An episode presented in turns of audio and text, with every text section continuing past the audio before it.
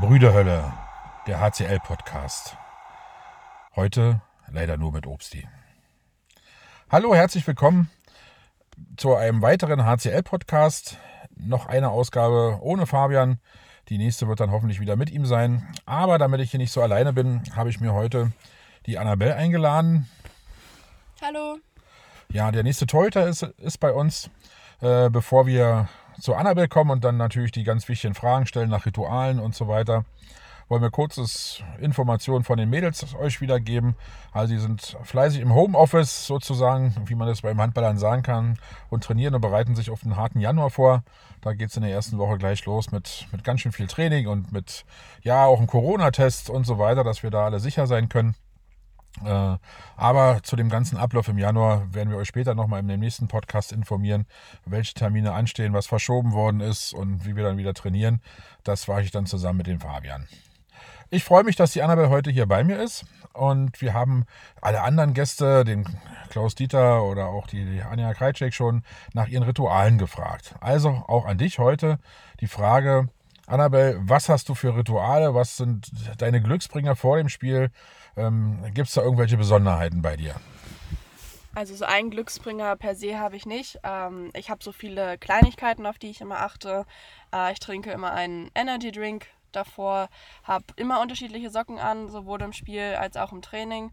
Ähm, ich habe immer dieselben Klamotten an, äh, davor, danach, während des Spiels. Ähm, dazu kommt, dass ich immer mit derselben Playlist in die Halle gehe und auch beim, bei der Erwärmung so ziemlich denselben Ablauf immer verfolge. Wie kam es mit den Socken? Also im Alter kann ich mir vorstellen, dass man mal eine Socke verwechseln kann, weil man vielleicht nicht mehr so gut sieht, aber in deinem Alter schon die Socken verwechseln? Bei mir kam das in der C-Jugend, dass es einmal aus Versehen einfach passiert ist und ich in diesem Training echt richtig gut war und viele Bälle gehalten habe und mir dann dachte, naja, so aberglaubmäßig kann ja an den Socken liegen. Und damit habe ich dann angefangen, unterschiedliche Socken erst nur im Sport zu tragen und dann ging es auch weiter in den Alltag, weil es auch viel, viel einfacher ist beim Wäschewaschen, keine Socken zusammenlegen zu müssen. Ja, das finde ich ist ein, ein schlagendes Argument mit den Socken zusammenlegen.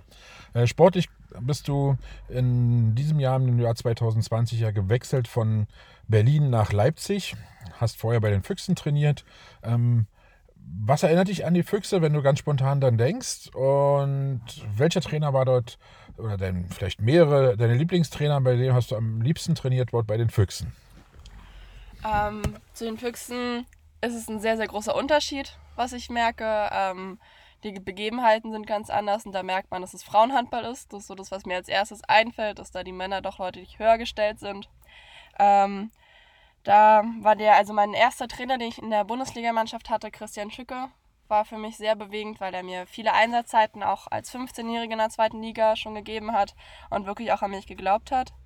Ähm, und mein Torwarttrainer Jörg Paulik, über den ich auch sehr, sehr dankbar bin, dass ich so viel mit dem trainieren konnte und das auch, der mich auch von klein an geprägt hat und das aus mir gemacht hat, was ich heute bin.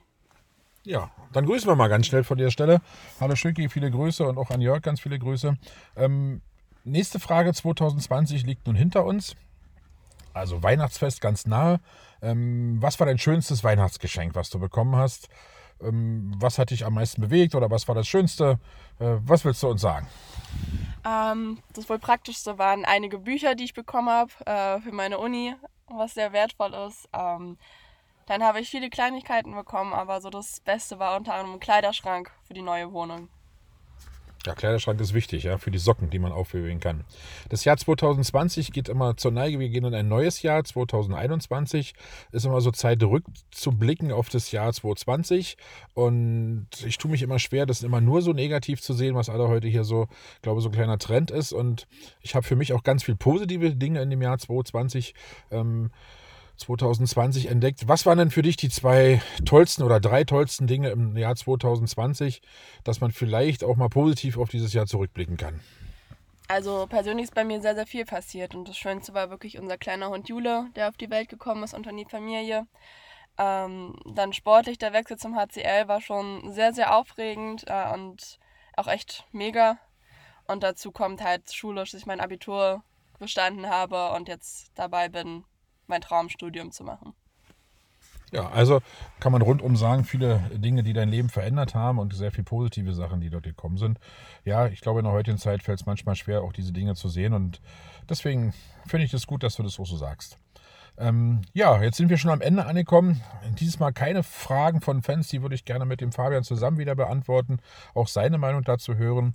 Ähm, Diskurs in die, in die Zukunft, den machen Januar hatte ich schon erwähnt, da steht uns ganz, ganz viel vor, äh, haben wir ganz viel vor und wollen auch weiterhin hoffentlich den positiven Trend, den wir gerade haben, auch mit fortsetzen. Wir werden zumindest große Mühe geben. Ähm, ihr da draußen einen, einen ganz tollen Rutsch ins neue Jahr. Ähm, bleibt optimistisch, bleibt positiv, bleibt gesund, äh, rutscht gut rein und feiert schön.